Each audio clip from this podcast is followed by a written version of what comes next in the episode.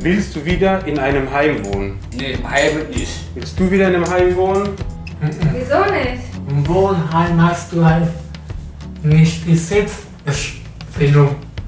Wenn die sagen, du gehst um 8 ins, Bett, dann ist es halt so. Früher gab es einfach in der Behindertenhilfe, das muss man so deutlich sagen, noch vor 15 Jahren gab es drei Bettzimmer, ganz andere Zustände, wie wir das jetzt einfach auch sehen und ermöglichen können. Oben leben acht Kinder zusammen. Der eine will ins Schwimmbad, der nächste will in den Holiday Park. Man kann auch nicht jeden Tag einen Ausflug machen. Und dann gibt es lange Wartezeiten, bis mal wirklich das für mich gemacht wird, das, was ich mir wünsche. Und umso kleiner die Einheit, umso schneller funktioniert es. Behindern oder befähigen. Inklusion und christliche Einrichtungen. Eine Sendung von Fides Shop. Die Haustüre besitzt eine tiefe, für Rollstuhlfahrende geeignete Klinke. Dahinter ist die WG von Flo, Thomas und Sascha. Alle um die 30, mehrfach behindert, mit Lernschwierigkeiten und teilweise mit körperlichen Behinderungen wie im Rollstuhl sitzen oder Trisomie 21. Nerven dich die anderen nicht manchmal? Nein. Niemals. Sie leben hier seit über zehn Jahren zusammen, mitten in Neckarau, einem Stadtteil von Mannheim. Und das musste am Anfang schon sehr engmaschig begleitet werden. Aber das hat sich ausgezahlt. Also mittlerweile haben die tatsächlich, sie sind immer, wie gesagt, einer ist da, aber sie haben ganz viele Zeiten, wo sie selbstständig ihre Dinge machen und man nur ein Auge drauf hat, läuft alles gerade. Und es sind Menschen mit einem relativ hohen Hilfebedarf, wo man früher nicht gedacht hätte, dass sie äh, selbstständig leben können. Erzählt Thomas Egger.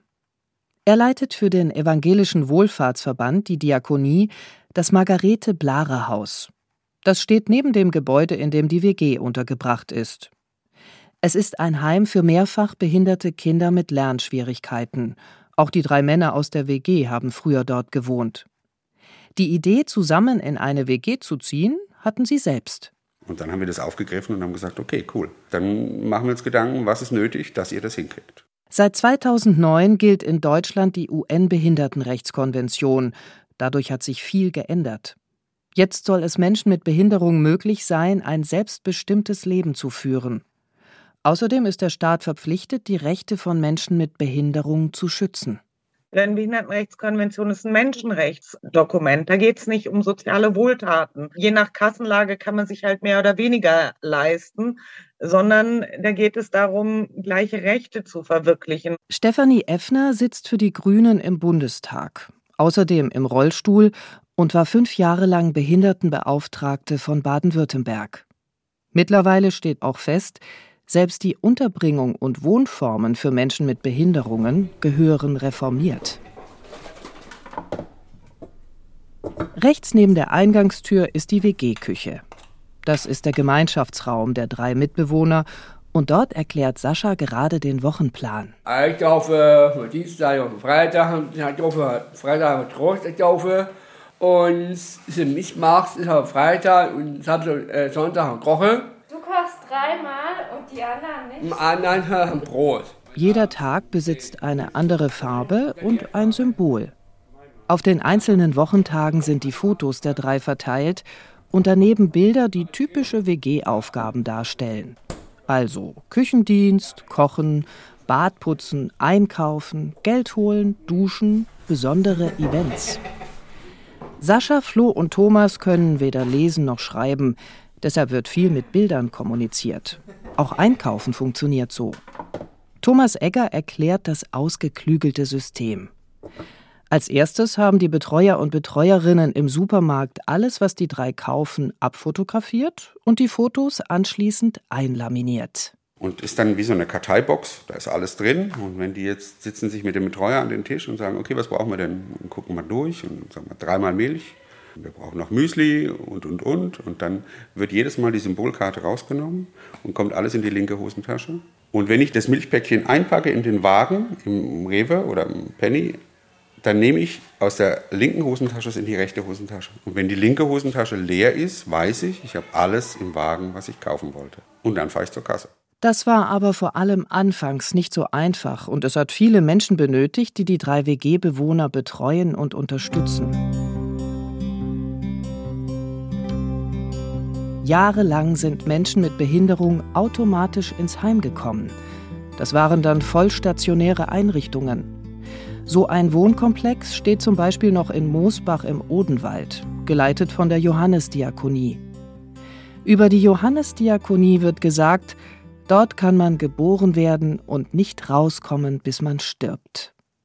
In Moosbach waren noch bis vor zehn Jahren etwa 550 Menschen mit Behinderung untergebracht. Mittlerweile leben dort noch circa 300 Menschen. Auch hier hat ein Transformationsprozess eingesetzt das Wesentliche, was sich verändert hat, die Platzzahl der Menschen, die zusammenleben. Einmal die Hausgröße ist deutlich kleiner. Wir bauen auch dezentral maximal Angebote für im Moment 28 Menschen und im Grunde genommen auch die Gruppengröße. Früher gab es ja relativ große Gruppen auch. Mittlerweile haben wir maximal noch Gruppengrößen bis zu acht Personen. Yvonne Jelinek ist regionale Geschäftsführerin der Johannesdiakonie. In der Region Rhein-Neckar, Karlsruhe, Nordschwarzwald ist sie für die Wohnangebote zuständig. Das Ziel ist schon auch, dass wir nicht nur für Menschen, die jetzt von irgendwo herkommen, irgendwo ein Angebot errichten wollen, sondern wir wollen auch die Bedarfe vor Ort decken. Lange Zeit war das so. Menschen mit Behinderung mussten dort leben, wo ein Platz in einer Einrichtung frei war. Wo ihre Angehörigen wohnen, war nicht wichtig. Das ändert sich langsam. Mit der Aufklärung im 19. Jahrhundert entwickelte sich unser Bildungswesen. Dabei gilt die Devise, alle Menschen sind bildbar. Allerdings wurden Pädagogen und Ärztinnen von der Politik jahrzehntelang nicht unterstützt. Und dann äh, gibt es eine zweite Version der Geschichte und die wird vor allen Dingen von christlichen Autorinnen und Autoren erzählt. Und diese betonen, dass sich zunächst gar niemand gekümmert hätte um Menschen, die wir heute als geistig behindert oder lernbehindert bezeichnen würden. Und dass dann in der Mitte des 19. Jahrhunderts Christinnen und Christen, vor allem christliche Pastoren, angefangen haben, sich um diese Menschen zu kümmern erklärt die Religionswissenschaftlerin Ramona Jelinek-Menke. Sie forscht zu Behinderung und Befähigung im religiösen Kontext. Und gleichzeitig entdeckten dann christliche Autoren, vor allen Dingen eben Pastoren, auch diese Gruppe für sich und haben angefangen, über sie zu schreiben und haben eigenes Konzept von, was wir heute geistige Behinderung nennen, entwickelt. Und dazu gehörte eben auch eine separierte Unterbringung dieser Kinder.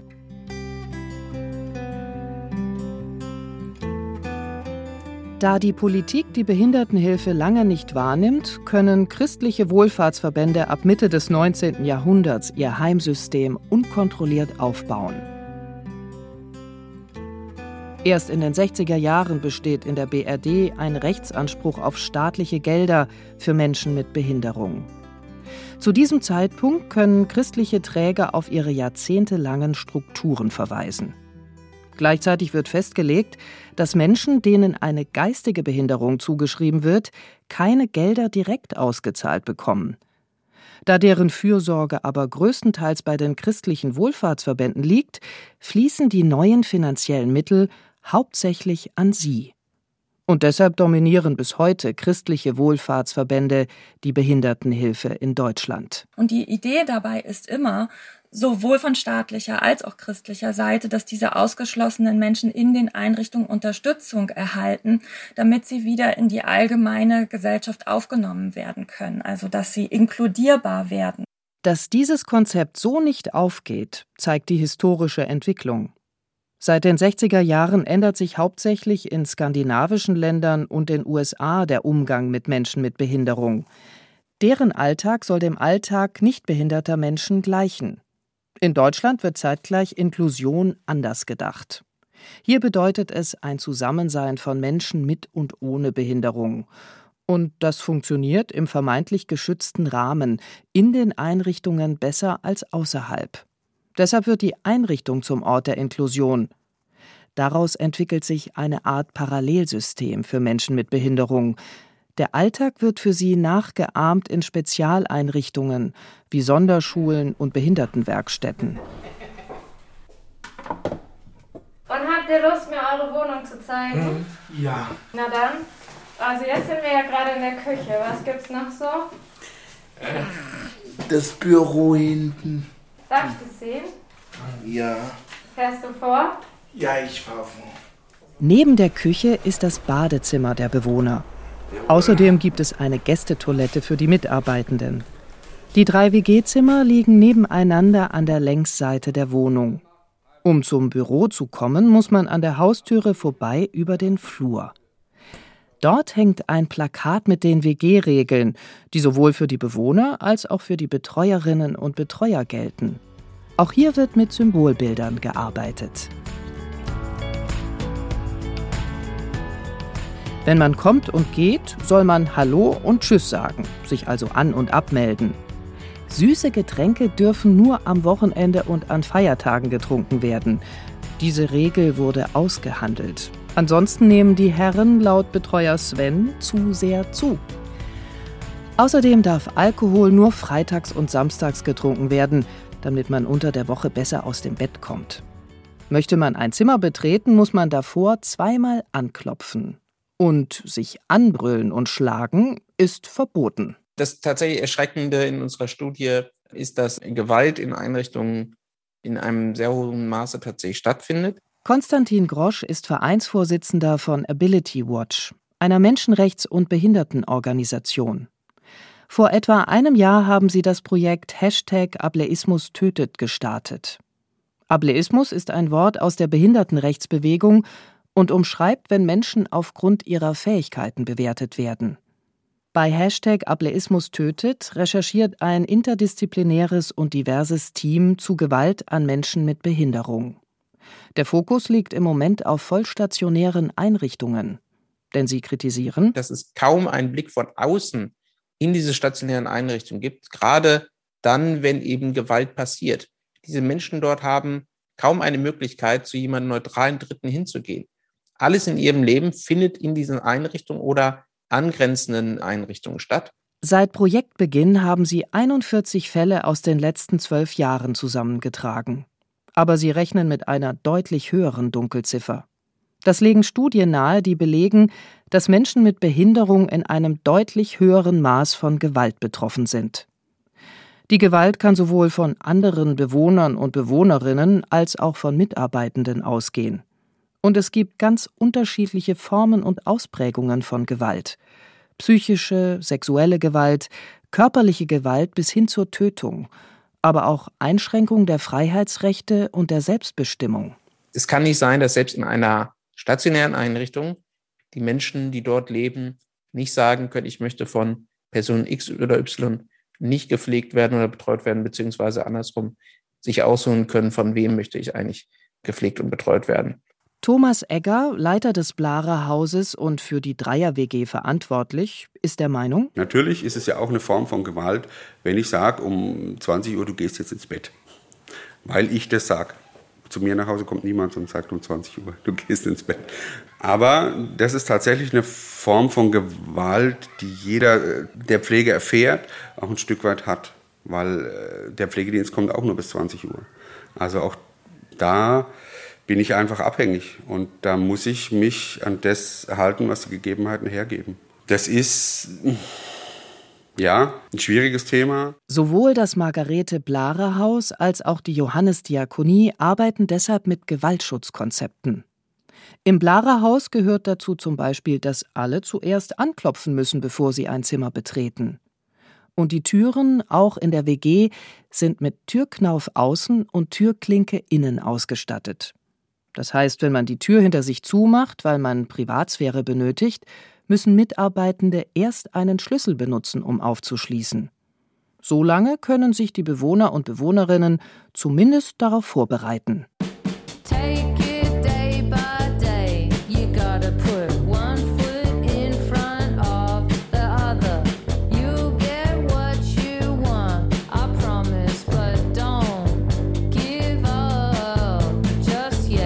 Das Rechercheprojekt Hashtag Ableismus tötet informiert auf seiner Website über Hilfsangebote. Außerdem schlägt es verschiedene kurz- und langfristige Maßnahmen als Gewaltschutzkonzept vor. Die größte Forderung ist, vollstationäre Einrichtungen zu schließen. Um das umzusetzen, muss mehr barrierefreier Wohnraum gebaut werden. Auch Frauenhäuser müssen barrierearm zugänglich sein. Bis diese langfristigen Ziele realisiert werden, wären unabhängige Kontrollen von außen wichtig. Zudem benötigt es umfassende sexuelle Aufklärung für Menschen mit Behinderung und deren Betreuer und Betreuerinnen, erklärt Konstantin Grosch. Denn gerade in den Einrichtungen wissen viele überhaupt gar nicht, was das zum Beispiel ist und ob sie das selber schon erfahren haben. Das heißt, zunächst antworten ganz viele erstmal mit Nein, wurde ich nicht. Wenn man ihnen dann aber genau erklärt, was ist zum Beispiel eine sexuelle Misshandlung, dann antworten plötzlich sehr, sehr viele Menschen, in einigen Einrichtungen bis zu 60 Prozent der Personen, die schildern, ja, ich habe das in der einen oder anderen Art und Weise irgendwann in meinem Leben bereits schon mal erlebt. Außerdem könnte jetzt schon auch bei Gruppengrößen von acht Personen mehr getan werden, um größtmögliche Selbstbestimmung zu ermöglichen. Wir haben keine individuellen Zeiten, über die ich verfügen kann als Bewohner. Sprich, ich habe kein Budget oder Kontingent von x Stunden am Tag, wo eine Person wirklich sich nur um mich kümmert und ich selber darüber verfügen kann, indem ich sagen kann, ich möchte jetzt in die Stadt gehen, ein Eis essen gehen oder ich will mich mit jemandem treffen oder helfe mir dabei, im Internet Informationen herauszufinden. Bisher sieht das Konzept so aus. Es gibt einen Pool an Mitarbeitenden und die sind für alle Bewohner und Bewohnerinnen einer Wohngruppe zuständig. Wer dann wie viel extra individuelle Betreuung bekommt, das entscheiden Sachbearbeiter. Da werden Bedarfe ermittelt. Thomas Egger, der Leiter des Kinderheims, bekommt, da er ja einen Pool aus Mitarbeitenden hat, keine Einzelbetreuung für Kinder mit stark herausforderndem Verhalten. Das muss er über Spenden finanzieren. Ist es dein Zimmer? Ja, da liebe ich gerne Frösche. Du liebst Oh, willst du die mir zeigen? Ja. Hände an die Räder, los geht's. In Thomas Zimmer hängen und sitzen überall Frösche in allen möglichen Formen, Farben und Größen. Neben der Tür steht ein Schrank und gegenüber vor dem großen Fenster steht ein medizinisches Bett. Das Zimmer ist lang geschnitten und lichtdurchflutet. Über die linke Seite zieht sich ein langer Tisch, darauf eine Musikanlage und ein Computer. An der Wand darüber hängen Urkunden – auf der rechten Zimmerseite sind die typischen IKEA-Regale. Hast du dir die Möbel alle selbst ausgesucht? Ja, genau. Und bist du zufrieden mit deinem Zimmer? Ja, genau. Oder möchtest du noch was ändern? Nein, ich bin zufrieden. Und wer hat es mit der Farbe entschieden? Hier ist ja, dieses sind ja zwei verschiedene Grüntöne an der Einwand. Ich habe mir das entschieden. Take it day by day. You gotta put one foot in front of the other. You get what you want, I promise, but don't give up just yet. Flo hat keine Lust, sein Zimmer zu zeigen. Sascha schließt dafür gerne die Tür zu seinem Zimmer auf und zeigt, wie er sagt, sein Chefbüro. Tatsächlich nimmt ein großer U-förmiger Schreibtisch viel Raum ein. Sascha zeigt auch extra auf die Aktenordner im Regal. Dabei hat er auch ein großes Bett und sogar ein kleines Sofa. Am Ende landet man aber doch wieder wie bei so vielen WGs in der Küche. Auf roten Einbaumöbeln kleben Fotos. Man sieht Teller, Töpfe, Gläser und anderes Geschirr, das sich in den Schränken befindet. In der Mitte steht ein Holztisch mit zwei Stühlen auf der einen Seite und Platz für Thomas Rollstuhl auf der anderen Seite. Am Kühlschrank hängt der Essensplan. Und den habt ihr zusammen ausgearbeitet. Mal aussuchen, am Essen am Au- aussuchen. Montag Stammtisch. Genau, Dienstag Vesper, Mittwoch Vesper, Donnerstag Vesper, Genau, Freitag Wurstsalat und Pommes, genau. Samstag Pfannkuchen und Hackfleisch und Sonntag Spaghetti-Salat. Genau. Genau. Also der Stammtisch ist dafür da, dass man einmal in der Woche auf jeden Fall zusammen sitzt und dann geht man entweder geht man irgendwo hin in die Stadt oder sowas zum Essen oder bestellt was und dann sitzt man hier zusammen, dann kann man ähm, anstehende äh, Termine oder auch bestimmte Themen, die einen bedrücken oder so ansprechen. Dafür ist es gedacht. Erklärt Betreuer Sven. Er kennt die drei schon seit sie im Kinderheim waren und betreut die WG seit ihrer Gründung. Also was die drei in der Zeit jetzt gelernt haben, im Blauhaus bist du halt schon eher rundum versorgt, sag ich mal. Die haben da schon Fortschritte gemacht. So das ist echt ganz echt cool. Und die kommen auch sehr gut alleine klar hier. Nachts sind die ja auch allein und auch über Mittag. ist eigentlich kein Problem. Na? Die finden, wenn es ein Problem gibt, finden sie eine Lösung. Am Anfang der WG war das ganz anders, da war der Betreuungsschlüssel sehr hoch. Abgesehen von einem chronischen Fachkräftemangel, der ein großes Problem ist, kostet das selbstverständlich Geld. Wenn man allerdings Thomas Egger, den Leiter des Blarer Hauses, zu den Kosten fragt, zieht er Vergleiche zum Kinderheim. Allein die Brandmeldeanlage kostet hier äh, im sechsstelligen Bereich, was die Einbau angeht und allein Wartung jedes Jahr nochmal 10.000, 15.000 Euro. Sowas brauche ich in einer kleinen WG gar nicht. Da habe ich drei Brandmelder aus dem Bauhaus für 6 Euro. Und das ist Geld, das ich dann wieder für die Betreuung zur Verfügung habe. Beim Essen ist es ähnlich. Das wird im Heim von einer großen Catering-Firma geliefert. Die Kosten dafür sind viel höher, als wenn die drei in ihrer WG für sich selbst kochen. Auf der anderen Seite nimmt der Großcaterer natürlich keinerlei Rücksicht auf persönliche Geschmäcker. Während wenn die drei in ihrer WG kochen, dann kochen sie das, was sie gerne wollen. Natürlich nicht jeden Tag Pommes und Schnitzel oder Pizza, aber trotzdem haben sie es erstens mitgestaltet, das Essen, und sie haben mit ausgesucht, was es geben soll. Ähm, Ist natürlich immer persönlich Lebensqualitätsvorteil. Konstantin Grosch, der Aktivist von Hashtag Ableismus tötet, sitzt selbst im Rollstuhl und hat acht Menschen angestellt, die ihn 24 Stunden am Tag unterstützen. So kann er allein in seiner Wohnung leben und über seine Zeit frei verfügen. Wieso wird das für ihn gezahlt und für Menschen in vollstationären Einrichtungen, also größeren Wohngruppen, nicht? Vermutlich, weil ich angesehen werde als eine Person in unserer Gesellschaft, die zum Beispiel noch arbeitsfähig ist und daher einen gewissen Mehrwert hoffentlich für diese Gesellschaft erbringt. Warum gilt das nicht für alle Menschen mit Behinderung? Haben wir in Deutschland ein Zweiklassensystem für Menschen mit Behinderung? Dazu noch einmal die Bundestagsabgeordnete Stefanie Effner. Gleichheit vor dem Recht ist ein hehres Ziel, was aber faktisch sehr schwer ist. Und es gibt halt diejenigen, die sich A auskennen, die B wissen, wo kriege ich denn die Hilfe, die aber auch die Kraft haben zu kämpfen, sich Hilfe zu holen, die vor Ort vielleicht auch eine gute Beratungsstelle zum Beispiel haben, die sie unterstützt bei der Beantragung. Und es gibt die anderen, die das nicht haben. Es gibt also Kritik an vollstationären Einrichtungen und zu großen Wohngruppen für Menschen mit Behinderung, unter anderem da sie Gewalt fördern. Gleichzeitig gibt es schon Gesetze, die einen Transformationsprozess hin zu kleineren Wohneinheiten und mehr Selbstbestimmung fördern. Und es gibt auch schon einige Beispiele wie die WG von Sascha, Flo und Thomas, die beweisen, dass es auch anders geht. Und trotzdem erscheint der Prozess langwierig und zäh. Woran liegt das? Sind wir als Gesellschaft zu gleichgültig und froh, wenn sich andere, nämlich die christlichen Träger, darum kümmern? Thomas Egger möchte daher den christlichen Wohlfahrtsverbänden nichts vorwerfen. Bevor seine Kinder in den Ferien im Heim bleiben, weil die Angebote fehlen, schickt er sie lieber mit auf die Kinderbibelwoche.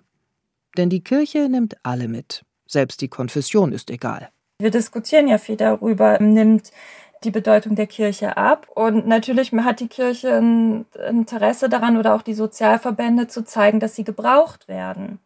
Es ist einmal ein ökonomischer Faktor, aber eben auch ein Faktor der Präsenz. Mit ihren Einrichtungen, mit ihren Angeboten können sie Präsenz zeigen und das schafft dann ja auch Akzeptanz für sie. Man denkt dann, man braucht diese Einrichtung, weil es ja nur sie sind, die das können, die Inklusion. So. Aber ich glaube, es können auch andere Verbände. Meint die Religionswissenschaftlerin Ramona Jelinek-Menke. Außerdem müssen vor allem christliche Wohlfahrtsverbände noch einmal ihre Haltung überdenken. Denn das Selbstverständnis von Menschen mit Behinderung ist auf jeden Fall nicht schwach und leidend. Sie möchten, wie alle anderen auch, selbstbestimmt über ihr Leben verfügen. Dann wünsche ich dir noch einen schönen Tag. Dankeschön. Dir auch. In SWR 2 Glauben hörten Sie eine Sendung von Fides Shop. Behindern oder befähigen. Inklusion und christliche Einrichtungen. Redaktion Susanne Babila.